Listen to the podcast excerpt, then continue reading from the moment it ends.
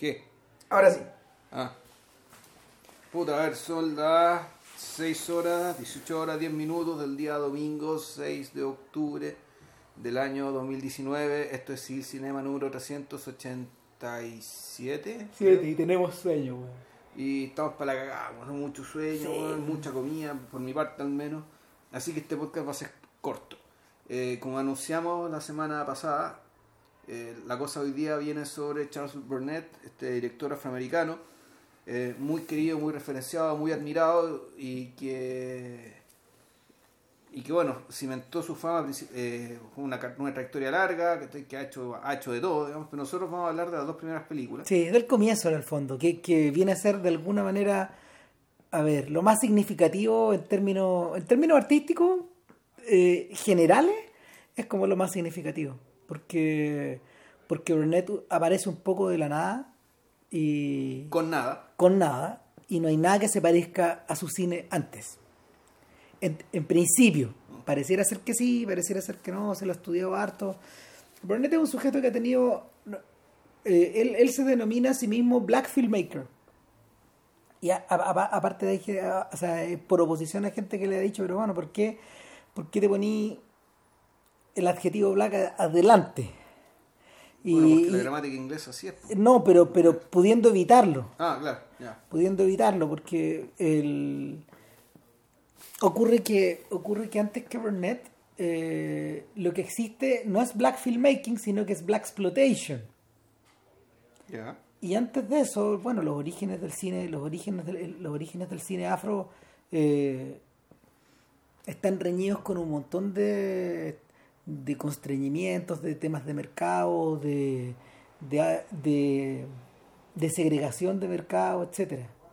El a ver los orígenes del cine afro como que como que como que el, como que el personaje uno de los personajes centrales es un señor que se llama Paul Robson cuya voz aparece al principio de esta película y en, el- en- en- en distintos momentos O y, sea, de la primera de las películas de las que hablaremos hoy, que es Killer of Sheep, que Claro. es de 1977. y, y creo que en algún momento lo algún, en algún momento en algún podcast hablamos de Robson ya ni me acuerdo para qué pero en ese En podcast Atlanta. ¿En el, en el de Atlanta? Sí. En el- ah, ya. Porque ahí, ahí comentábamos en el fondo que, que Robson había sido. Robson es una figura bien particular porque, por un lado, es uno de los protagonistas del Harlem Renaissance. Eh, de, este, de este renacimiento intelectual eh, afro que se produce en Nueva York, eh, donde hay cineastas, cantantes, eh, cantantes de ópera, cantantes populares, eh, músicos clásicos, etcétera. Y va desde va desde cómo se llama de Marianne Robinson hasta que es la cantante, hasta Robson y hasta Duke Ellington y un montón de gente. Eh, uno de los herederos de eso es James Baldwin, el poeta. Entonces, cuando... Ahora, el, uno de los orígenes de esto, y, tiene, tiene, tiene que ver directamente con. Tiene que ver directamente con, con la vida de Burnett, es que, que es un señor que es del año 47, o sea, ya tiene 72 años, 71, 72, por ahí. Eh, uno de los orígenes de esto es que es la migración campo-ciudad que se produce que se produce durante el siglo XX eh, en distintos instantes. Eh, Burnett nació en el sur, en el sur de Estados Unidos, y- pero su familia emigró completa a Los Ángeles y se estableció en Watts eh, cuando él era muy pequeño, entonces él vivió los años 50 en Los Ángeles. Y para todos los efectos, y eso se ve, eh, los que hayan visto el documental, ese documental este, de O.J. Simpson, el que ganó el Oscar, este que es de ESPN, eh, nada, pues ahí, ahí emplean buena parte del primer capítulo en explicar cómo eran Los Ángeles en esa época. Y eran, eran, eran espacios eh, de una segregación práctica. O sea, de, de una segregación automática. No te mezclabas. Entonces, mucha, mucha de esta gente de alguna forma vivía, vivía completamente aislada. Un poco también lo que pasaba con, con, con las comunidades con las comunidades, ¿cómo se llama? Eh, italianas o polacas o rusas de, de Nueva York. donde la gente vivía un poco puertas adentro, por, al principio del siglo XX. Y no, no tenía mayor contacto con el resto de la gente. Entonces, eh, Burnett explica que cuando es chico, él, él, él es hijo, él, él es un, él, es un hijo criado por madre y abuela, con un padre residual que, se, que él vio muy poco y, y de forma muy parecida a, a Pierce, el protagonista de, de My Brother's Wedding, eh, él nunca cayó ni en la droga, ni en el trago, ni, ni en la delincuencia, y mm, ni tampoco en las pastillas, eh, como, como mucha gente con la, con la que, que- fue al colegio con él. Y, en cierto modo, eh, el cabro chico que, que el cabro chico que fue al colegio eh, y que y que empezó a trabajar un poco también como Pierce, pero un poco también como el protagonista de de, Killer of Sheep, es decir, en trabajo en, en- en- en trabajos más bien desagregados, en, en pega o en pololo. Odd eh, Jobs. Claro, Odd Jobs, sí. Eh, rápidamente eh, encontró otros intereses y, y entró en sucesivos talleres. En talleres de escritura. Después se metió, se metió a un community college a estudiar. Él sacó, el título que él sacó en esa época fue como de técnico electrónico.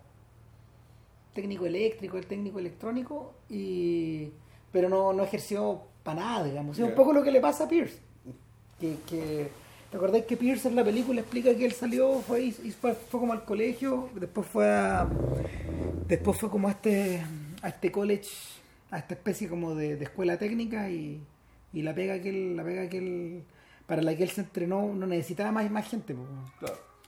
y y después de eso eh, estamos hablando de, de un, de, un, de un Burnett que tiene como 19, 20 años. Eh, en algún momento quiere convertirse en fotógrafo. Eh, abandona rápido la idea porque él cuenta una anécdota. Él cuenta una anécdota bien heavy. Cuenta que eh, de las primeras veces que sacó la cámara en la calle, eh, fotografió a una mujer que estaba muerta en el porche de su, de su casa y, y- y estaban los policías y todo, y él le estaba sacando fotos, y de repente se acerca una niña con parálisis cerebral y le dice, ¿qué estás haciendo? Ah, estoy sacando fotos. ¿Y por qué? Porque es divertido. ¿Pero por qué es divertido sacarle fotos a gente que está muerta en el suelo? Y ahí sacaba su, su carrera de, De fotógrafo. de, de fotógrafo. Y al y al poco tiempo después al poco tiempo después eh, y en el momento justo weón, el año 65 66 por ahí se enrola en la UCLA con una beca donde tenía que pagar como 15 dólares y para estudiar cine. El, es el mismo año en que Coppola en la USC, en la Universidad de Southern California, que no, es la- no son la misma, digamos, son, eh, son técnicamente son públicas, pero son distintas. Eh, ¿Pero está en Los Ángeles? eh, la USC, sí, la, la- es que la USC tiene distintos, la USC es gigantesca. Ya.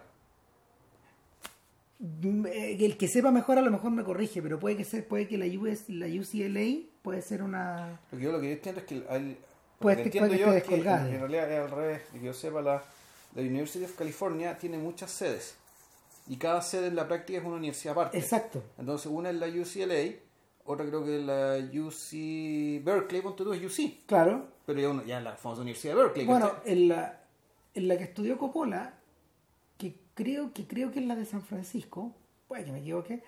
Bueno, Coppola había obtenido su, su, su película de tesis, era You're a Big Boy Now, que fue una weá que se estrenó, de hecho, que la- cuando, cuando éramos más chicos la daban, en- la daban en Cinemax. Y esa era su película de tesis. Killer of Sheep fue la película de tesis, a su vez, de, De, de Burnett, ya. de Burnett, pero interesantemente Burnett estuvo 10 años en la U. Yo creo que eso no, eh, lo estaba leyendo en un libro de, de James Narmore, que como en la introducción, que y Narmore explica que eh, Burnett se demoró mucho en salir de la universidad porque en realidad él adentro además tenía pega de profesor ayudante. Sí, no, me imagino que además alguien que venía venía de un medio más o menos alejado ¿cachai? de este mundo, digamos, usó todos esos años para formarse. Sí, pues. Para y- formárselo no se pudo formar antes. Exactamente. Entonces, eh, él sale él sale de 30 años de la U. Ya. Sale bien mayor. Y con mucha experiencia en la con mucha experiencia en clase. Eh, y es importante mencionarlo porque en ese periodo, o sea, Narmore dice que eh, para suerte de Burnett entró en, el, entró en el momento justo, porque, porque en ese momento la UCLA eh, estaba de alguna forma dominada por algo que se convertiría en la semilla del cine independiente en el futuro y por esta idea de eh, proporcionarle a sus alumnos una experiencia que fuera distinta a la de eh, simplemente enrolarse muy rápido en, la- en las películas de Hollywood. Claro.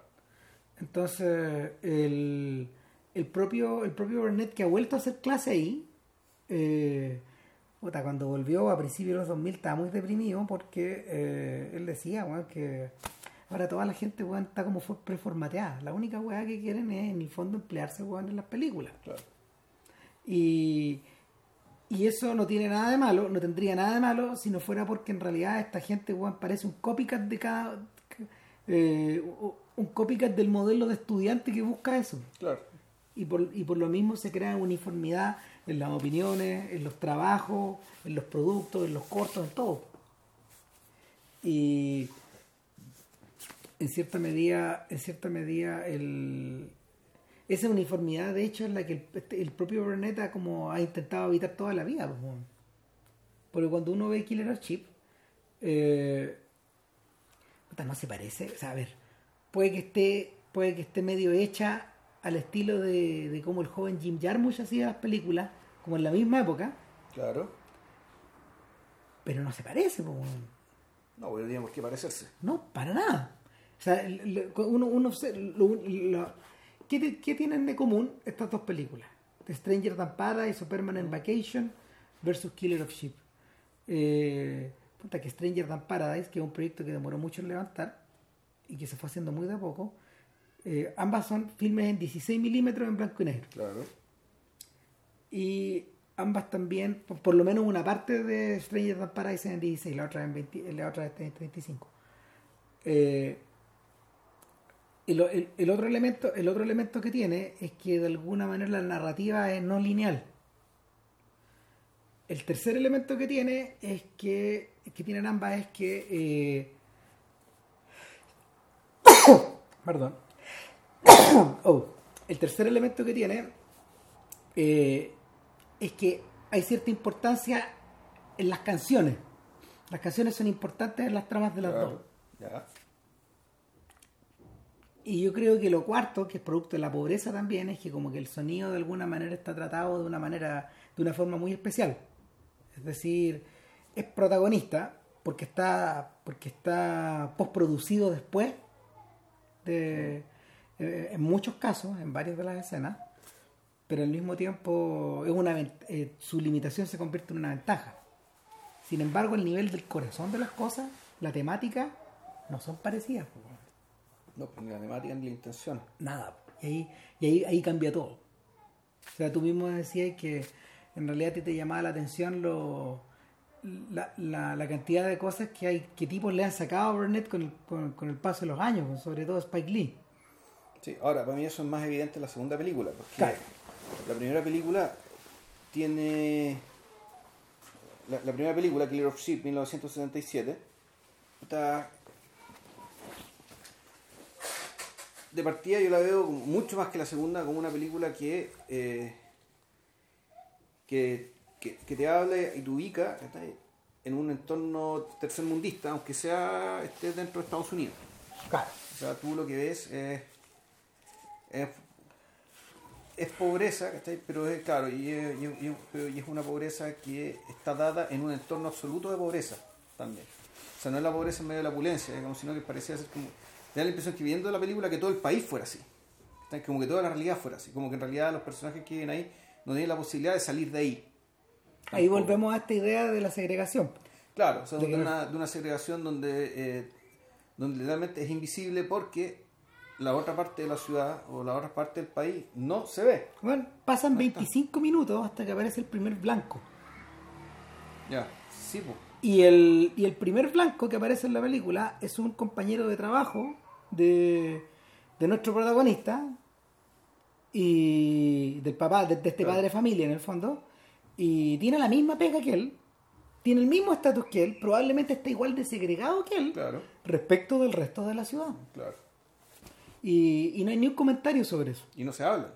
No, pues, no, porque No, no. ese personaje está muy concentrado haciendo su pega, igual que este señor, Claro. está muy concentrado haciendo su pega, que, que, que un, eh, son, son, matarifes de, de ovejas. Pues. Claro.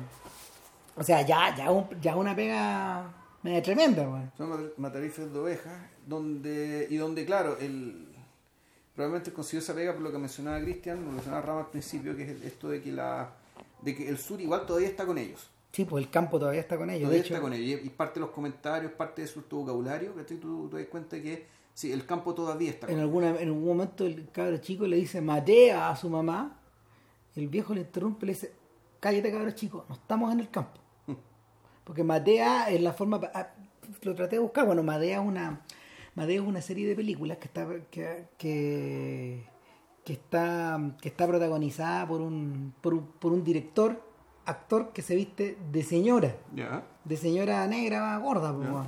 Ella es Madea, y es como la mamá, es como. es como. Como la matriarca, como la. Claro, pues, entonces.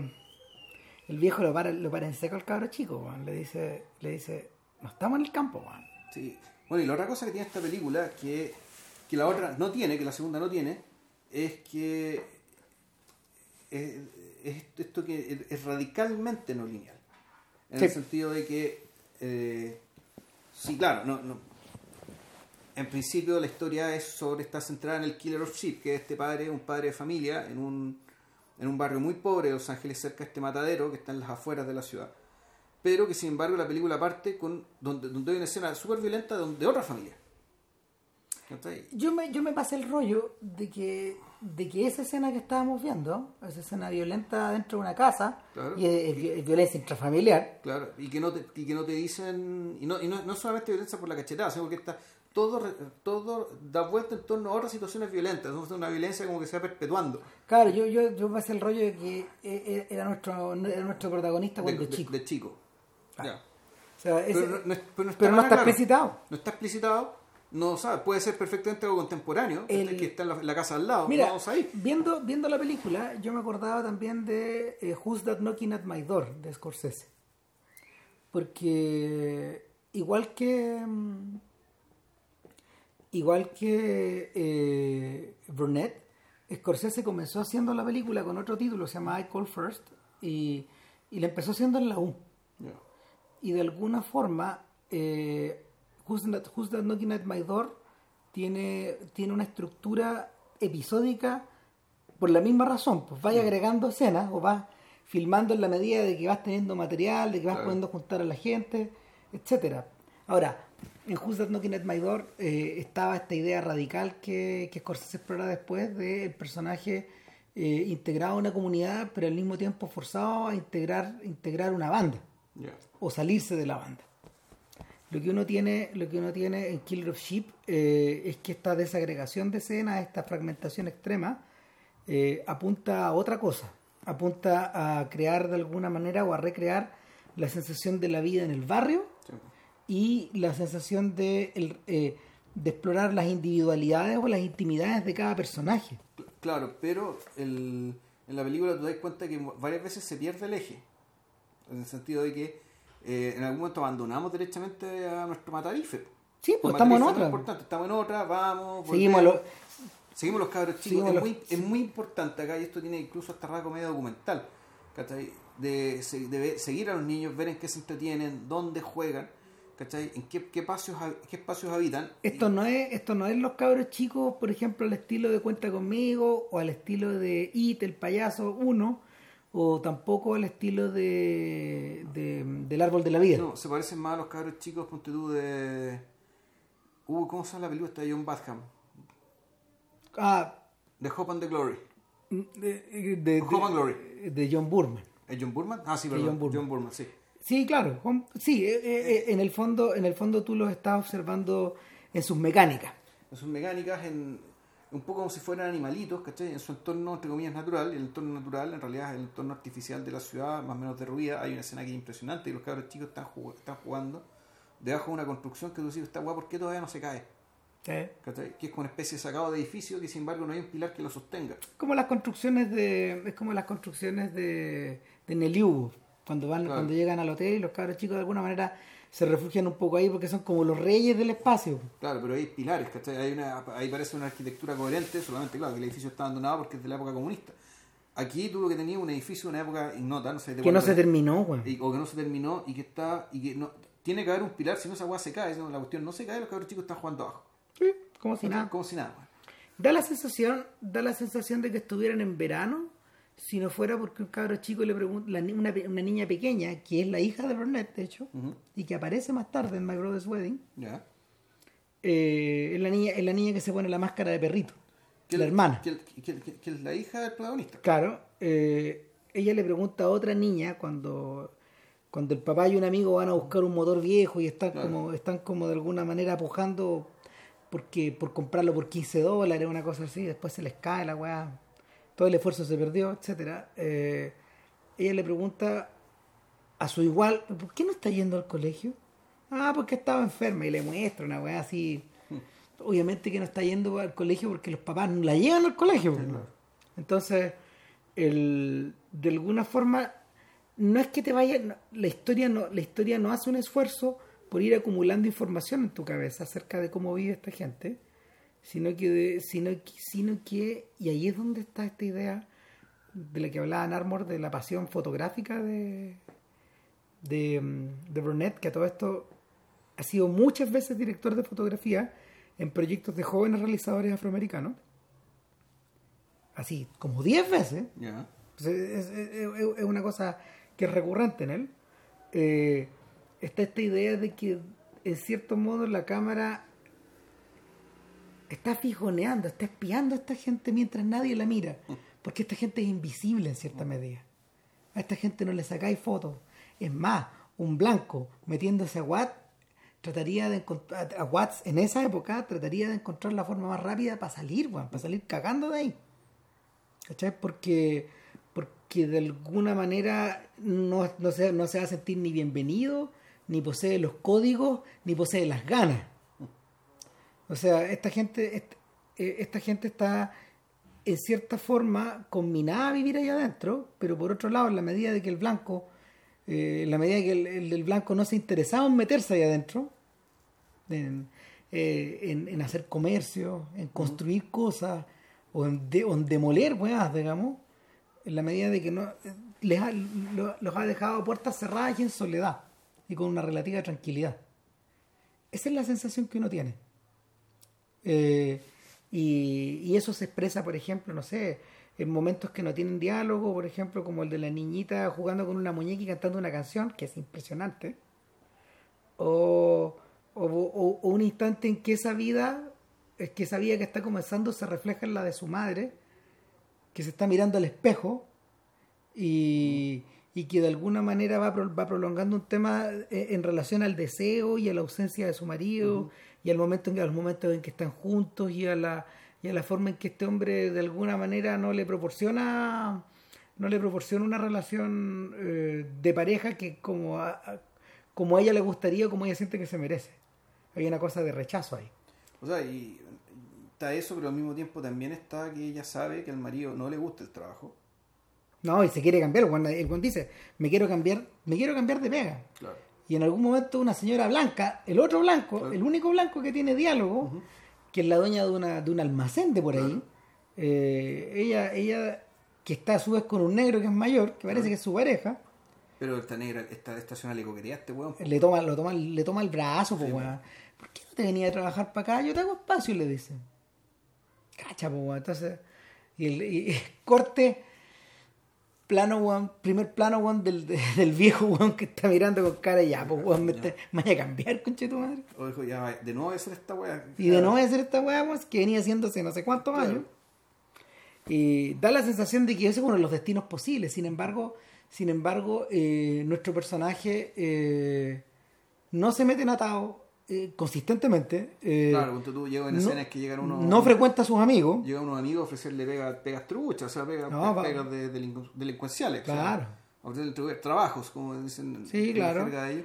Eh, y, y, y tampoco tampoco anda metido tampoco, tampoco, tampoco, anda con trago ni anda metido No. en weas raras en circunstancias de que constantemente te podías encontrar con personajes que dan la sensación de que sí Claro. Que son más coloridos que son más funky que, que, que, que parecen sacados de Shaft o de alguna wea así y que, y que habitan como otro universo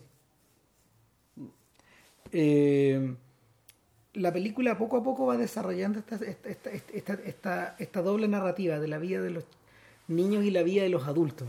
La vida carefree, sin preocupaciones de, de los cabros chicos que se las arreglan como pueden, hacen guerra, se suben a los techos, saltan por los techos en una de las, en una de las secuencias famosas de la película, que van, la cámara los enfoca y van como volando de un techo a otro. Sí, pero al Y, mismo tiempo y- una. y luego la cámara baja y vemos a los adultos Entrando- entrar. Entrando y con sus vías de atados, peleas, ¿cachai? Que yo. Ahora, los niños, bien la libertad de los, de los niños en el campo, pero en un entorno urbano. Claro. Muchos de ustedes que crecieron en los 80 a lo mejor recordarán esa libertad también, weón. Sobre todo los que vivieron en región. Que. No sé, he escuchado la porrada de historias sobre eso. Que la calle era así, la calle era Sí, ter- terreno abierto. Pues. Exactamente. pues. Hoy día ya eso se acabó, no existe. Y... No tenías que te, te entraban a, a la fuerza en la noche ya. tenías Sí, claro. Volvía en, volvía en negro, pues, entrar. en las vacaciones. pues, Juega la pichanga todo el día, no sé. Eh, eh, eso contrastado con la vida de los atados. Estas vidas de adultos, donde, no sé, puta, hay una secuencia de la película donde el cabro chico, weón, va, que va caminando por la calle y de repente ve a dos weones saliéndose, weón, de una, de una reja con una tele, pues, weón. Claro. ¿Cachai? Y, y el y tienen y, ti- y ti- y ti- y tienen que arrancar porque el dueño de la- el, el vecino va a llamar a los está llamando a los pacos el vecino que estaba regando al lado y uno de los ladrones se devuelve a encarar al vecino weón, ¿qué te creído? weón? ¿cómo está llamando a los pacos si estoy trabajando weón? es como eso weón, es como es como esa sensación de estar eh, de, de sentirse de sentirse como se llama acreditado para reclamar weón, también que, que, que, que está muy presente en la película esta sensación de que o esta impresión de que el tipo de al lado weón, me está pisando los callos pues, weón, y lo voy a wear que que puta, que bueno no sé afro no somos pero pero sí yo he visto esa escena en las películas de Spike Lee y en las películas de Singleton y en las películas de, de mucha otra gente. pues. O sea, no sé, pues, Giancarlo Esposito, cuando, cuando el blanco de la historia, cuando, cuando John Savage weón, le pisa las zapatillas blancas en haz lo correcto, y grita, y grita, y grita, y le grita, y le grita, y le grita. ¿Qué estáis haciendo acá? Gentrificando, concha. Y, y- y le suelta a Malcolm X, por culpa de que le, mancharon su Nike blanca. Entonces, eh, eso también está presente ahí. Fíjate que Narmore hacía una- otra mención y él dice que esta suerte como de, de devenir que es un poco entre prosa, un poco entre poesía, un poco entre fotografía fija, eh, un poco de plano fijo, eh, es algo que eh, trajo cola después, por lo menos en, en dos horas importantes. Una es una más, una, una más importante que la otra. Eh, una es George Washington de David Gordon Green, que deliberadamente es una relectura de esto, pero en clave infantil, que es el primer, tra- el, pr- el primer largo de Gordon Green. Interesante que lo haya filmado también con afro, con negro. No que George Washington. Por ahí la tengo. Y, y la otra película es Moonlight, de Barry Jenkins. Ah, Claro, película con mucho sentimiento. Pero cuyas partes que funcionan, algo, algo, algo intentan recordar a la estructura de, de Killer of Sheep. Yo te diría que toda la parte que tiene que ver con los niños en el colegio, o sea, es la etapa 2, no la etapa 1. la etapa 1, claro, la etapa 1, la etapa 1 y ah, ahora Jenkins trabaja, Jenkins trabaja los planos con planos secuencia. Eh, es más alumno de Malik que de, que de, que de Burnett, pero un poco está heredado esta sensación o, o, o por lo menos por lo menos está hecha la referencia porque a esta altura eh, el, el- este largometraje se ha convertido en una especie como de parangón también, de parangón que hay que de, de landmark. El, interesantemente, Burnett parece tener la misma idea. De lo contrario, no utilizaría las canciones que utiliza en la película. Y porque, porque Killer of Sheep es un filme que está poblado de canciones eh, de negro. Está Paul Robson, está Dinah Washington, está. mm, No la Fitzgerald también. está no me acuerdo. O alguien equivalente. Dinah Washington. Es la que canta This Bitter Earth, esta canción que bailan ellos. Y que es bien amarga porque justamente This Bitter Earth, eh, cuando uno escucha la letra, es la comparación entre un niño y un adulto. Y la forma en que te vaya haciendo viejo y, va- y, tu, y, tu- y tu- y- la mirada de, lo- de- de- la mirada de tu infancia se va eh, la mirada desde el adulto hacia su infancia invierte la, la mirada del niño hacia, la- hacia los adultos. O sea, como que, como que de alguna forma son dos narrativas que en algún momento se sobrelapan pero se separan. Y el, y el está presente eso y está presente, está presente el tema fundacional de la canción fundacional del, del, del, del jazz eh, del jazz afroamericano que es Western Blues de Louis Armstrong que es la que, que es la que suena. De hecho en, en el momento weón, en que pareciera ser que lo van a pasar más o menos bien weón, a los a los Jean Renoir weón, estos weones estos se van yendo a se, se van yendo de, claro. se van yendo de- a un partido de campaña, claro, se van yendo de paseo, weón, un fin de semana, weón, van en el auto que acaban de arreglar y no, y no se le echa a perder el motor a la hueva. Claro. Y tienen que Se le baja una rueda, weón. Y este otro weón, el amigo, el amigo de, de Killer of Sheep, weón, no, no llega a rueda de repuesto y caga todo, weón. No, y tienen que volverse. Es decir, no pueden salir. No, pues, No pueden salir. Ni siquiera la metáfora de salida que vendría a ser que el- esta, salida de- esta salida por ocio, por, por placer. digamos. Hasta esa weá está negada. Hasta eso él es imposible. No, o sea, de hecho, de, de hecho ahora que lo mencionábamos, tampoco, por ejemplo, la, las vidas sexuales de los personajes también están abordadas de esa forma, pues, es como una clausura, weón. Tampoco, tampoco lo ponen, pues, nuestro amigo baila con la señora, pero e- ella de alguna manera lo mira, weón, lo mira y le dice, ya, pues, weón, o sea, sobre todo eso se nota cuando ella está sola, weón. Este weón está alienado por la pega, weón. Está chato, weón.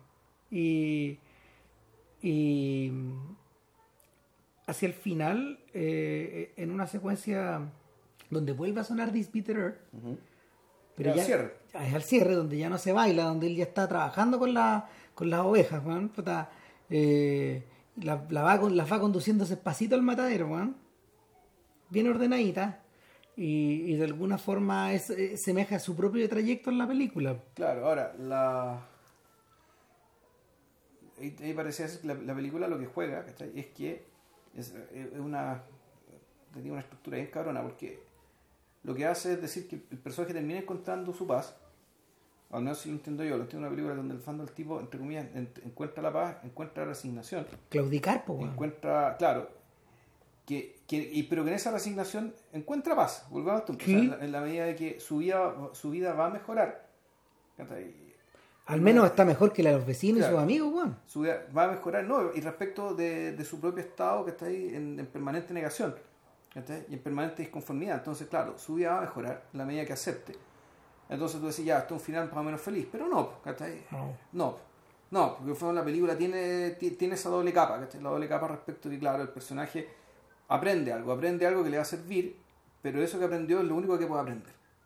En el fondo, el- el- y es, es- es la opción que tiene en la situación en la que se encuentra para poder estar ahí. Y eso, ella, y eso es una tragedia. No hay vía hacia arriba, weón. Claro. O sea, de hecho, es lo mismo que ocurre cuando uno intenta buscar en la película a los viejos. No hay viejos. No. No están los viejos, no está, no está esa otra etapa. Eh, es como si de alguna forma, como si de alguna forma este personaje tampoco pudiera visualizar ese, ese instante de futuro Claro. donde sus hijos ya crecieron y están en la suya. Porque pareciera ser que todo, todo está mm, todo está tan apretado. Está- se vive se vive tan al justo, Claro. se vive de forma tan frágil. Ahora, uno podría entender incluso que la película con lo precaria que es, claro, no es una película de época, ¿cachai? pero en realidad uno podría suponer que, que la mirada eh, la mirada sobre el padre es precisamente la mirada de, de Burnett sobre su padre. Y que él vendría a ser el personaje del adolescente. ¿Cachai? Que es algo que Spike Lee también hizo después. Sí, en, en, Clo- en, en- En ¿cómo se Crooklyn. llama? En Crooklyn. Sí. Claro, el, porque, y que por lo tanto los viejos no están básicamente porque los que emigraron fueron los papás. Y que los viejos se quedaron, los, los- los- el- los abuelos, digamos, se quedaron, se quedaron allá. O sea, hay referencias, Juan, constantemente a, constantemente a la pizca de algodón, de las plantaciones y o, o, o, o- o ya no, a- o ya no a la plantación, pero a los campos en el fondo. Claro, el, y usan esas metáforas para referirse al trabajo duro y eso también ocurre en la película que viene después. Sí. Pero de una manera más salvaje, yo diría, porque pasó que pasó que antes de, de Killer of Sheep, eh, Burnett hizo dos cortos. Uno de ellos se llama The Horse. Yo no lo he visto, pero mencionaba ahí en Nermore que también era el sacrificio de un animal. Ya. También algo se perdía. Y, y Killer of Sheep ta, se estrenó y los huevones del New York Times la encontraron mala, weón. Ya. Janet Maslin, la crítica de la época, puta, la encontró ahí nomás. Bueno, el, pro- el problema, el problema es que eh, con, con Killer of Sheep pasa un poco lo que pasa, volvemos a con Stranger Than Paradise, solo que eh, en el caso de, de Jarmusch eh, y, y Permanent Vacation, al ser de Nueva York, al ser blanco, al estar metido en un ambiente artístico en el fondo, eh, el, el rollo que el rollo que eh, o sea para Jarmusch fue mucho más fácil venderse como un artista. Sí. eh, Killer of Sheep también se parece un poco en ese sentido a Eraserhead. Y a todo el sufrimiento que tuvo que aguantar el joven David Lynch para poder hacer esa weá. Cuatro años del 72 al 76 cuatro años trabajando con una beca weón, que no que, que, que, que apenas le daba para mantener a todos los buenos metidos con la cuestión. Y, y siendo nochero de la barraca donde filmaban la weá entonces, el, el rollo era que eh, cuando Eraserhead se estrena, no tiene mercado. Le exhiben por unos franceses que les llama la atención, que se la quieren llevar, que sí, que no. Pero en realidad, cuando la después de que la película se estrena, no hay futuro salvo las exhibiciones de medianoche. Y ese público de medianoche que de alguna manera abraza esta weá. Eh, y, y un tipo como Mel Brooks que confía que confía en David Lynch para que dirija eh, El hombre elefante. El hombre elefante. El problema es que Burnett no tiene ni un mecenas, pues. No tiene mecena, no tiene claque, no tiene nada. no po. tiene nada, pues. De hecho, eh, en, en el discurso que Burnett hace cuando recibió el Oscar hace un par de años atrás, el Governor's Award, el Oscar a- al trabajo de una vida, el Oscar honorario, que ahora dan varios, por suerte, pues ya no dan uno. Entonces, eh, el Burnett explicaba, entre las muchas cosas que habló, no hizo un discurso tradicional, sino que contó pura historia. Y igual de no narrativo Ya. que, su, que sus películas. Eh, él explicaba weón, que él era compañero de curso de un montón de cabros rusos de pelo largo, weón, que iban a filmar sus vidas y su, sus viajes en LSD, weón, y, su, y, y sus búsquedas de sí mismos por ahí por Topanga, weón, por los cerros, ¿cachai? Por, por los cerros de. por los cerros y el. donde, no sé, weón, donde filmó Tarantino, weón, Ya. eras una vez en Hollywood. Y, y como que el weón decía, mira, ya está, está- que estaba súper bien que lo hicieran, pero que a él le llamaba la atención que en realidad eh, no se preocuparan de, de- no se preocuparan de las vidas de las personas o de personas agendas a ellos Ya. o de personas que hacían cosas, que trabajaban. Porque el trabajo es un tema en, Sí, en, en Burns, que es esencial. Entonces, eh, él decía que él sentía que había una debilidad eh, en esos trabajos y en esa forma de acercarse a, a las películas, porque de alguna forma, eh, al mirarte a ti mismo, al adoptar una actitud solipsista, eh, el... Puta, esos guanes estaban refusilando su privilegio blanco. Sí. No, huevo. Y, Y claro, este weón, nadie quiere exhibir Killer of Sheep. Hoy día es una de las, fue una, fue, eh, fue una de las primeras películas rescatadas por la Biblioteca del Congreso. Y, y de hecho los materiales están ahí, por eso se puede, por eso fue, pero, De pero hecho, eh, Los Ángeles Play Itself le dedica harto rato, el final, claro, la película termina con eso, weón. claro, a, a, a que, en el fondo, el, lo que Los Ángeles no plays itself Es eso. es eso. ¿Cachai? Cuando podí, cuando podí sacarte la máscara, te podéis librar, weón, de, de las anteojeras de, de caballo, weón, y, que conduce la carreta y podéis mirar el mundo, el mundo, un mundo que no es parecido al tuyo, No. pero que está ahí, que existe. Es un poco la... Sí, pues el lazo invisible. El, el, el, el punto, el, yo creo que a fondo todo nos pasa, todos nos damos cuenta alguna vez que eh, nosotros podemos compartir el espacio con distintas personas, Claro. ¿cachai? y sin embargo esas otras personas habitan una ciudad que es distinta a la nuestra, Y a veces radicalmente distinto. completamente distinta. Y en este caso, en el caso de Los Ángeles, cuando las ciudades son demasiado segregadas. Eh, ya la cosa se, es, es física, ¿cachai? es derechamente física. Es un poco lo que le pasa a Cliff Booth, weón, con haciéndole todas las pegas, weón, a, a Rick Dalton. Y el mismo weón se lo dice en la película, le dice, bueno, yo, hace rato, weón, no... Hace rato que no estoy muy metido en esta weá. Pero de donde yo estoy mirando la weá, tu situación no está nada de mala, weón. Perdón, pero no. Se lo dice con una sonrisa en la cara y con la buena onda y con el cariño que le tiene. Pero no, no, wey. You're Rick fucking Dalton, pues, weón. ¿Cachai? No, no seas weón. Eh, entonces, el, la, puta, cuesta encontrar, cuesta encontrar herederos gente que haya seguido ese camino, sobre todo en Estados Unidos, porque uno está acostumbrado a ver este film, estas películas con otro tipo de subtítulos. Entonces, y los gringos están acostumbrados no a verlas en inglés, sino que con subtítulos. Y por eso tuvieron ese shock cuando Man Push Cart se estrena, la película, el largo inicial de Ramin Barani, Bajarani, Bajarani, sí. se, se estrena hace como 15 años atrás. Y lo mismo pasa y se repite eh, hace unos 10 años cuando Bajarani estrena Chop Shop, que es una película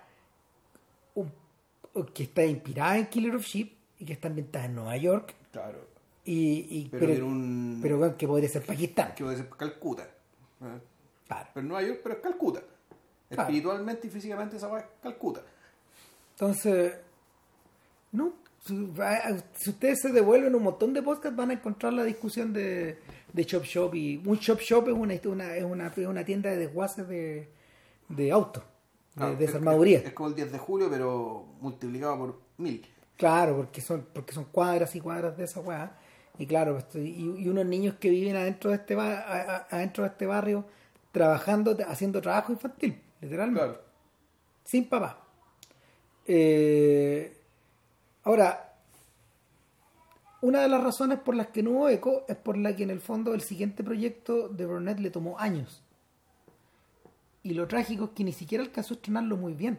Eh, Burnett había, había agar- agarrado un poco de crédito eh, en la medida de que, Killer of Sheep se fue a Europa y la gente, bueno, abrió los ojos, pero pero apenas se exhibió en Estados Unidos y por lo mismo My Brother's Wedding, el siguiente proyecto, demoró como cuatro años en salir del hoyo.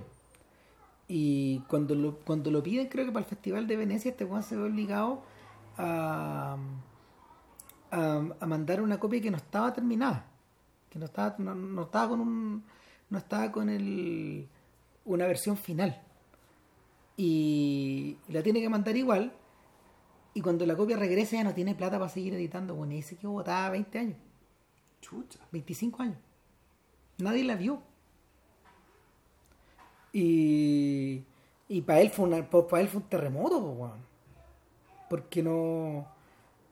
Nadie vio la weá. O sea, recién el, el primer público que la vio como es, como, tiene, como tenía que ser, a no ser de que la viera en un festival o en una exhibición haciendo una curiosidad, weón, fueron la gente que, que, que compró el DVD de Milestone que produjo, que coprodujo Soderbergh, el 2007, para los 30 años de Killer of Sheep. Ya. Ahí venía como extra My Brother's Wedding y los cortos.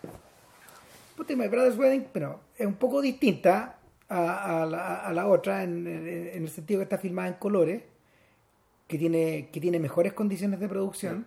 4x3 también. Que también está filmada 4x3, ya vamos a hablar de eso. Ahora, sí una historia más lineal y más centrada en un personaje de manera, de manera más fiel. Sin embargo, sin embargo, también es episódica. Es episódica en el sentido que haz lo correcto, que robó de acá, claro. es episódica. Y la, anécdota es mucho más simple que la otra. Eh, en parte porque el personaje también es más simple. Sí, que uno también podría entenderlo como un alter ego de, Burnett. Del, mismo Burnett. El joven Burnett, el niñito que creció. Un niño que ya tiene, 30 años y que sin embargo está trabajando en la lavandería de sus papás. Después, después de pegarse unos guatazos más o menos grandes con sus trabajos. Claro. Después de, después de, después de quedar como desestabilizado, un poco en la situación en la que está el personaje de River Phoenix en, Two Lovers.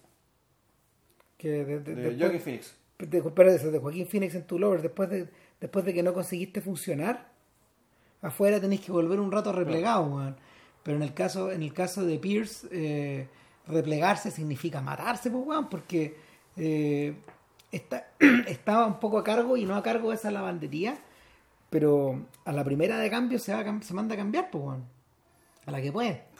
Anda haciendo puras cagadas, weón. O sea, el, ya la primera aparición de Pierce eh, es alucinante. Yo creo que esta segunda película eh, mejora respecto a la primera en cuanto a que sus encuadres eh, son más definidos, son más elocuentes. Y el, el, encuadre en que aparece Pierce es una maravilla porque es, la sensación como un tipo que está flotando. Que aparece, lo llaman y él va caminando como y se le ve más o menos el cuerpo, un plano desde la rodilla hacia arriba, ese mal no recuerdo, o casi cuerpo entero, o sea, a, medida que viene el trozo 2, con la cámara, eh, y esto con un, un, pasto que se ve en perspectiva, el pasto al lado de la vereda, medio sinuoso. Entonces, el, ese contraste entre el movimiento de él, la expresión de él y, la, y, y, lo que está alrededor de él, da la impresión de un hueón que flota, de un personaje que está suspendido. suspendido. Suspendido en de, de entrada de entrada. Entonces, bueno, Pierce es un personaje que, digámoslo, también lo wean harto. Puta, es que tiene muchas weas que hacer también, porque en la medida de que no tiene una pega fija, eh, sus viejos se sienten weón con libertad para wearlo caleta, weón. Por un lado. Y él, aunque él trata, hace la pega, weón, ¿cachai? ¿Qué sé yo? Por otro lado, por otro lado, él, él por sí solo eh, toma la responsabilidad de cuidar a sus abuelos. Claro. Y, va frecuentemente a la casa de los viejos, que de verdad están abandonados, un poco, El caballero, se nota que tiene una diabetes más o menos más o menos más o menos seria, porque siente dolores en sus patitas, se mueve muy poco, la señora también está en muy malas condiciones. Y nadie más entra en esa casa, Están mirando los vecinos también y, hay como una red como de que, de que van avisándose cosas, pero... Pero claro, un lugar cuando tocan la puerta y no sabéis quién es, la gente saca la pistola del mete la mano buscando la pistola en el cajón. Claro. Eh, eh, ahora. Pierce eh, también tiene otra responsabilidad, que es la de cuidar y visitar a los padres de su mejor amigo, Soldier, que, está en la cana. Claro, y, que está por salir. Claro. Y de alguna manera, no sé, por la, las tardes se le van a la señora en preguntarle a Pierce, puta, ¿cómo creéis que vuelva? Le podía encontrar pegas. de hecho, Pierce anda buscándole pegas a Soldier, pero pero cada vez que pregunten los locales o a gente que trabaja, no, sé, en, eh, reparando autos, gente que está un poco en. gente que está haciendo pololos también, ni cagando. No. No, con Pierce no. Cosa con, con Soldier, no, no es confiable. No, no, no. Pierce, A Pierce, a Pierce Te lo damos todo, Pierce, pero. Vos sí, pero por Soldier no. No, no, no hay cagando. Claro, a Soldier también tiene una bolola, perdón, Pierce tiene una bolola. Sí. Que aparece cuando en cuando, qué sé yo, y además. Que prácticamente no tiene diálogo. No, pero lo apaña re bien. Claro. Y, además, bueno, a, a, Pierce lo agarra el huevo una pendeja, ¿cachai? Pendeja una cabra chica, ¿cachai? Claro, o sea, que, que como lo, como lo ve solo sentado ahí en la lavandería, bueno, esperando que lleguen los clientes, Pierce, ¿cómo estás? Hoy día voy a ver a Smokey Robinson, no sé qué weá. Mira mis tacos altos, no sé, cara chica, Bueno, que es la hija de onda. Claro. Es la misma, es la misma niñita que creció. La misma que creció, claro. Entonces, y es un personaje, es un personaje que está ahí para cómic, para el comic relief de alguna claro, Y también para, para mostrarte que Pierce es un buen íntegro. Ahora, Pierce eh, es el protagonista, según Burnett, de una tragicomedia, así él lo define. Sí. Y, y, es un, y un tono, fíjate, que, que, que, que, Burnett mantiene en su tercera película, To Sleep with Danger, que muchos dicen que es su obra maestra Es muy buena película en realidad, weón. Es un filme. Es chacal esa película, pero es, perten- pertenece, es de otro podcast porque pertenece a otra lógica. O sea, es una película que, que de hecho fue filmada dentro de la industria. Eh, con una, con, con una estructura como de fábula, es distinta. Es súper sofisticada. También es 4x3 Ya. pero tiene, tiene otras lógicas, trabaja, trabaja el espacio de otra manera, tra- no sé, bueno. Entonces, el, la comunidad, de hecho, está vista de una forma muy, está, está- está forma, está pasada por un, está, pasada ahí por, ¿cómo se llama? Por una, por un sedazo de, de- de esteticista, Eh, que, que es lo que, que es todo lo contrario a esto, porque de nuevo parece casi documental. Claro. Ahora, los colores son súper vivos. Sí, Son, son, son bien vivos, o sea, bien, bien estridentes, ¿cachai? Como que hubiera, como que hubiera mucho sol rebotando, ¿cachai? Puta, lo hay, lo es, claro. El- porque el lugar, el, el- el lugar de alguna forma está extraordinariamente bien evocado. El, al contrario de lo que pasa, al contrario de lo que pasa, por ejemplo, con, con Killer of Sheep, donde la donde, el- donde el 4x3 es utilizado con, con una con una lógica casi fotográfica, de fotografía fija, en parte también por la pobreza, weón, Sí, con, que, con que está filmada, está hecha con nada, 10 mil dólares, weón. Sí, pues, Eh, y el, el- al contrario, acá hay un acá, acá hay un manejo, acá hay un manejo eh, muy intencionado de lentes cortos, lentes largos, teleobjetivo, eh, ponte tú eh, desencuadre, eh, el- la, la manera, la manera en que, la manera en que se filman las esquinas, en que se filman las paredes, eh, la relación que las personas tienen con sus casas, eh, la manera en que habitáis el espacio, está todo mucho más trabajado. O sea, Killer of Sheep daba para... sí, y un entorno más próspero también. Sí, claro que sí. Sí, gente, gente ya de Killer of un Sheep. poco mejor pasar. Killer of Sheep daba para que él explorara el volumen, por ejemplo. Pero casi siempre estas personas estaban estáticas.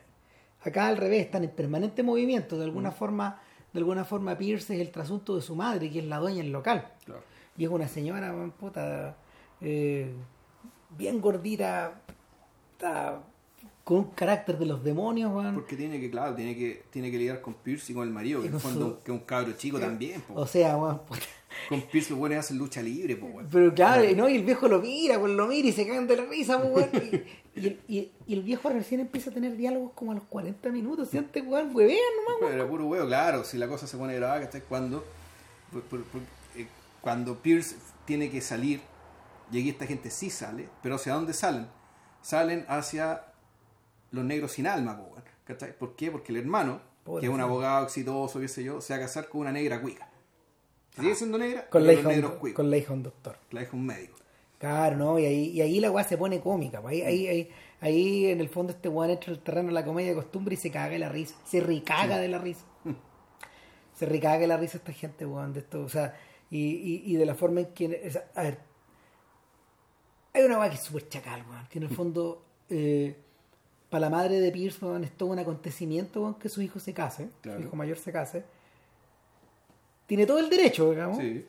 Sin embargo, bueno, este hijo, este hijo solo aparece en la casa, solo lo vemos Juan en el, en el- puta, almorzando con su vieja y en ninguna parte más. No va al negocio, Claro, no. no va donde los abuelos, no está en la calle ni por nada, weón. No, ¿qué te creéis? Pierce weón, anda en bus después de que se le echó a perder el auto, este weón anda en auto. Y, y de alguna forma todo empieza, todo es, es fascinante esta weá. En una película normal, hollywoodense, todo empezaría a girar en torno a los atados que Pierce tiene de cara a la boda, La boda, claro. como el clímax de esta película. Sin embargo, Que, que, que hasta el título de la película te indica que sería así. Claro, eh, el, sin embargo, el, eh, bu- bueno, de hecho, eh, de hecho Burnett filmó algo así después. Ya. Financiado por Ofra, Burnett filmó la adaptación de una novela que se llama The Wedding, que transcurre en Martha's Vineyard ¿Ya? en los años 50, en una boda afro por todo lo alto. Los afros cuicos. Claro, 180 minutos dura la película, hasta la duración es gigantesca. Entonces, él también pasó por ese rito de pasaje, digamos. Y también me imagino, me, imagino que la película, que creo que creo que es la raja la película, que, que, que de alguna manera también mira toda esta weá, pero desde el otro lado. Y el. Puta, el asunto es que el asunto es que una película con ese título, My, Bro- My Brother's Wedding, y con, y con esa con, con ese landmark, con ese acontecimiento puesto al final de la película, evidentemente debería tratarse sobre eso. Sin embargo, el filme, el filme, eh, el filme se da un pase por el borde, weón, y, y empezamos a seguir a Pierce, weón, día, a partir de ahí, desde el día en que su amigo Soldier sale en la cana, weón, y, y, y- y la weá, y la weá se empieza a repartir. Claro. O sea, y digámoslo, eh, si Pierce ya tenía harta weas que hacer con Soldier en la cana, ahora con Soldier afuera tiene más weas que hacer todavía. Puta, claro. Y claro, y la salida de Soldier en el fondo es para decir que, claro, con Soldier wey, hacen tonteras, ¿cachai? Que se yo, dentro de todo. Sigue siendo niño. siguen siendo, si- siguen siendo niños. Soldier por su lado se sigue mandando cagas, ¿cachai? Y, y, Eh, y cagás seria. Claro, y en, en las que Pierce no se mete. Pero Bueno. en el fondo toda esta cuestión te empieza a decir que ya, se casa mi hermano, pero el verdadero hermano weón, de este weón es Soldier. Soldier.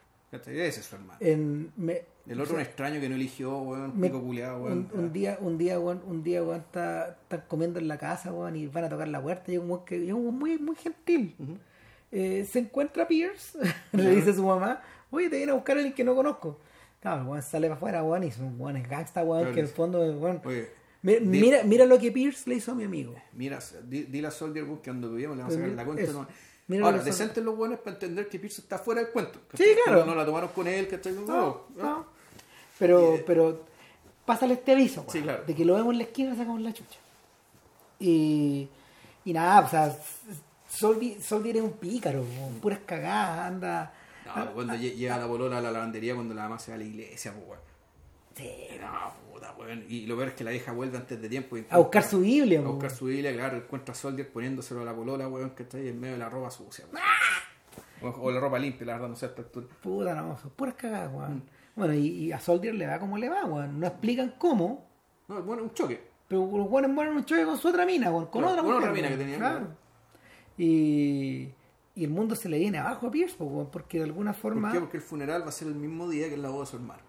Entonces está el funeral de su hermano. Y espérate, eso es fascinante Sí, la forma en que está colocado, porque faltan 10 minutos cuando avisan eso. Claro. En, en una película que dura una hora 18. Una hora veinte, claro. Ah. Y bueno, e- esa, e- esa dificultad, tipo la weá de mi mejor amigo, porque está como sacada de esas estructuras, Ya. esa weá, no sé, pues pasaría, weón.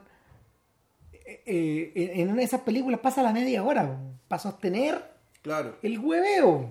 ¿Cómo corro? ¿Qué hago? que que la weá de la comedia y no, aquí, es que No, aquí, bueno. aquí no hay espacio para el huevo, ¿cachai? Y aquí está la tragicomedia que dice Lordet, porque en el fondo la tragedia está en que el weón no puede decidir. Pero si. eh, ¿Cómo se llama? El.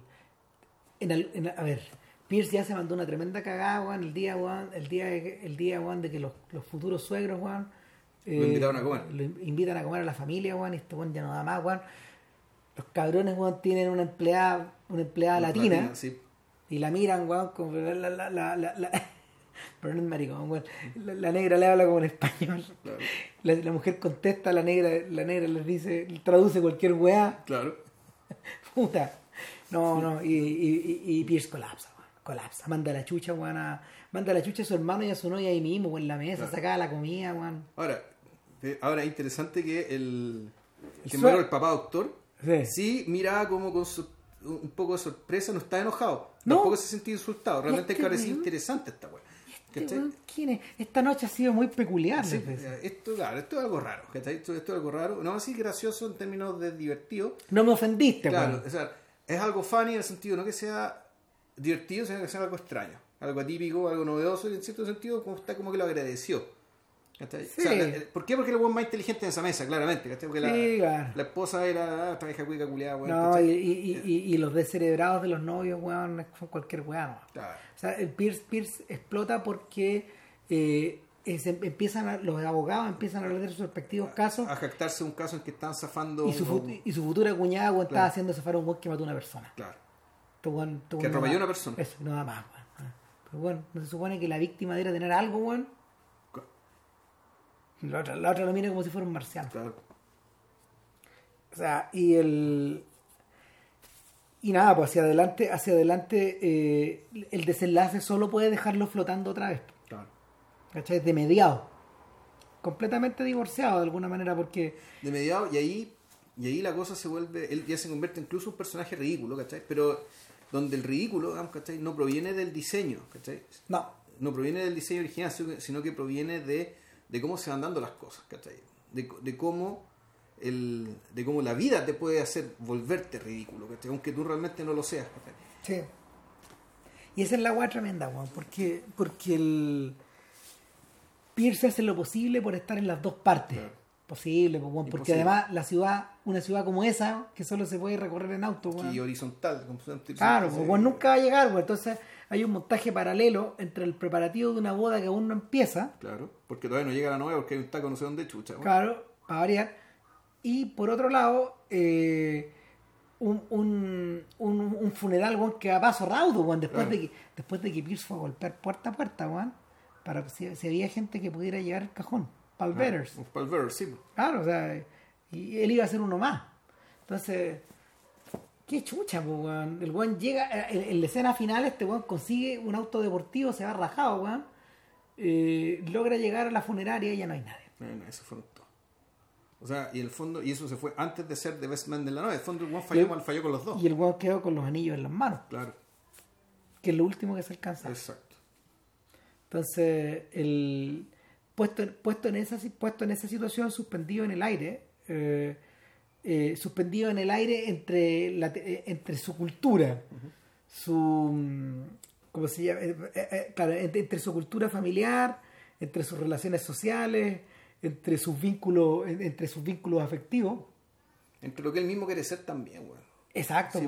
¿Qué chucha queréis ser? po, en el fondo ahí me, acordaba de, de Atlanta, que parecía ser que Sí, el, el tema este de la decisión. ¿Qué tipo de negro queréis ser? ¿Queréis ser negro negro o queréis ser negro blanco? De, de hecho, de hecho viendo, mira, yo de hecho viendo, viendo las dos me acordaba de Atlanta. De alguna Mm. forma Atlanta también, Es que Atla- Atlanta parte, es, es sobre eso, digamos. y de también, hecho, también, también, también resume la experiencia afro, eh, tomando en cuenta esto incluso. Sí. O sea, O sea, la decisión de este one irse de Princeton es eso. Nunca te lo dicen, ¿cachai? Pero tú entendís que es eso, ¿cachai? sí, Que el one cuando se de Princeton es porque sabes que no quiero ser un negro blanco, Yo no puedo quiero ser ser un negro negro. no puedo hacer cosas. No puedo ser como esta wea. No, no, yo no soy esto. O sea, y, y- de hecho, de hecho el uno, uno podría confundir eh, con cobardía el intento weón, de, de quedarse como sea al lado de su primo, al lado de Paperboy. Pero Paperboy entiende al final que es un acto de valentía. Sí, Entonces, o sea, de un acto que... Un acto que implica puta, tratar de vivir con la dificultad de no asimilarte a la cultura dominante. Claro, y de, y de quedar fuera. Si en el fondo eh, es renunciar. eh, o sea, de, hecho, bueno, por otro lado, el propio Paperboy tiene este atado, weón, de que él también tiene que tomar esa misma elección respecto a los guanes que están saliendo en la radio, weón, claro. o los guanes que están en Spotify o la weá que chucha sea.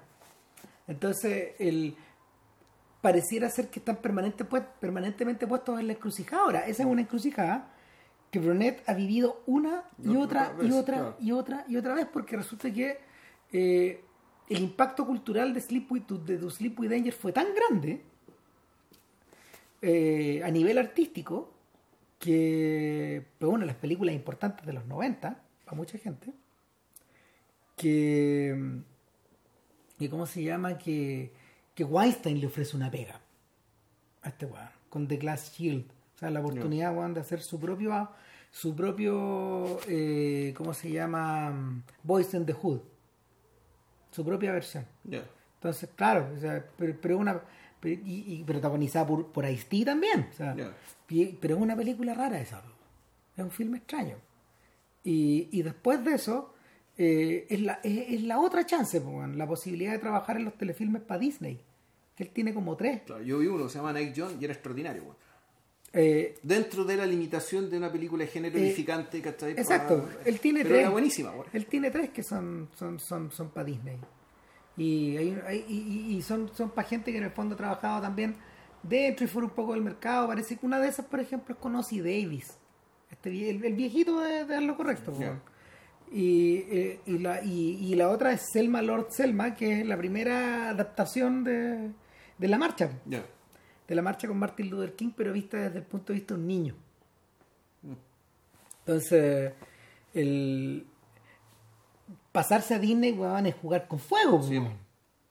Por, por- eh, eh, eh, en cierta medida. Sin embargo, sin embargo, eh, la, la- la lógica, de- la lógica de Burnett era la lógica de Burnett en ese sentido probablemente fue más estricta que nunca porque resulta que Night John, que es la película a la que se refiere JP, la que vio, es una película que se, que se, que se, se regalaba a los colegios.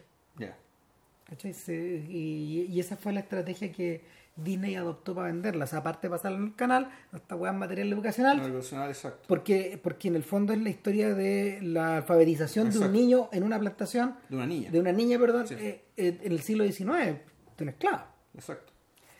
Y, y el, y, luego, luego, después de eso, de alguna forma también vuelve a estar, vuelve a estar en la encrucijada, porque ya, ya convertido en un realizador mayor, no hay pegas para él en, lo- en los 2000, en la medida de que eh, en la medida de que los trabajos para los realizadores afroamericanos empezaron a cagar pues, weón, en los 2000. Se empezó a achicar ese mercado otra vez. Eh, de hecho, eh, Spike Lee tenía parado su show de tal forma que le permitía trabajar de muchas maneras, pero pero el mismo pero pero, pero también fue un hustler, weón. también fue un jugador weón, ahí que, que, que anduvo en- al borde del cuchillo haciendo un poco de todo. Eh, pero pero para Burnett, es- para Burnett es más peludo. Más difícil. ¿no? Para Burnett es más peludo, weón, porque, porque es un weón que eh, escribe sus proyectos, todos sus proyectos son personales, eh, se toma en serio a sí mismo, o sea, teniendo, teniendo harto sentido del humor, es un weón que no hace show. O sea, y, y de hecho, por eso llamó tanto la atención que el gobierno de Namibia lo contratara para hacer la historia de la Independencia, independencia de sí. Namibia como el año 68. Es, una, es- es historia. Ya. Y es un largometraje también como de tres horas que está financiado por el gobierno. Se lo criticó bastante este weón por irse a hacer la weá para allá, pero bueno, eh, en el fondo también es una especie como de, de- es una especie de viaje iniciático a África también, pues bueno. es un- Y aparte, bueno, pregunta. ¿Quién Claro. de ustedes ha hecho una película sobre la independencia de un país africano? Sacos de pelota, weón. Claro. El, fíjate que En el país africano, además. no, no con la mirada colonialista nuestra. No, claro. Además, entre medio, por ejemplo, este Juan, este Juan eh, participó en una experiencia pi- pionera que se llamaba American Family, que es una serie eh, producida y coordinada por Gregory Nava, que es un señor de podcast, de hecho. Eh, él es el director de El Norte, que es una película latina importantísima de los 80, hecha en Estados Unidos. Y, y, y- y Nava, Nava, Nava trató de vender la serie para la CBS, finalmente la compró la PBS. Y claro, Burnett dirigió, dirigió un par de capítulos para esa weá. Y también dirigió uno de los capítulos de The Blues, contactado por Scorsese.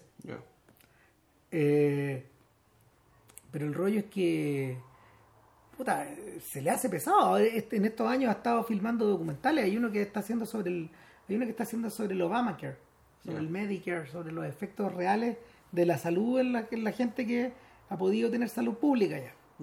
La- el, el porcentaje chico de gente. Entonces, puta, aún así, fíjate, en la ceremonia del Oscar se lo veía, se lo veía entero al viejo. Puta, no me cae duda, weón, no, no tiene nada que arrepentirse este weón. No quiero ser. Así que, nada, pues, a ver, para ver Killer of Sheep y para ver Brothers, My Brother's Wedding, yo creo que hay que dejarse las weas. Sí. Porque no están en, no están en, No está en Netflix eso. No, no, no. No. Y no, no, o sea, no están en Netflix y no están en YouTube tampoco. Hay otras películas de, de Burnett en YouTube. Está The Annihilation of Fish, que es como una comedia. Está. mm, hay varios cortos. Está A Wedding. eh, la buena a mí está, pero sin subtítulos, pues bueno, así que puta, cagamos, pues bueno. Pero, Porque pero está nada. en, lengua, en la En lengua. africano, claro. O sea, no, no sabemos qué lengua de las mil lenguas de África está. No sé si será Suajili, Bantú, weón, qué sé yo, qué chucha. Fíjate que una, antes de antes de despedir, me había olvidado, po, que uno de los personajes que marcó la vida de este weón fue Usman Sembene. Ah, Porque Sembene, eh, el- la, la facultad lo, lo llevó, weón. ya. lo trajo de África a dar unas clases. De Senegal. De Senegal, Sí, claro. Senegal, sí. De Senegal lo trajo, de Francia, lo más probable, porque también vivía en Francia Sembene. Ya. Y, y claro, ahí él, ahí él vio la Noir D. Mm, Puta. Y si eso no te cambia la vida, weón. sí. Película de podcast. Película que ya le hicimos, Hicimos. unos, unos hartos podcasts para. Claro, algún Cuando día, los podcasts duran menos de una hora. algún día volveremos a Bene, pero bueno, falta. Eso, po. ahora, próxima semana. No tenemos idea. Es que no era Tarantino. ¿Era Tarantino? Sí. Puta, ya hagamos Tarantino entonces, pues. Puta Tarantino, Ya. show. Ya, que estén bien, chao.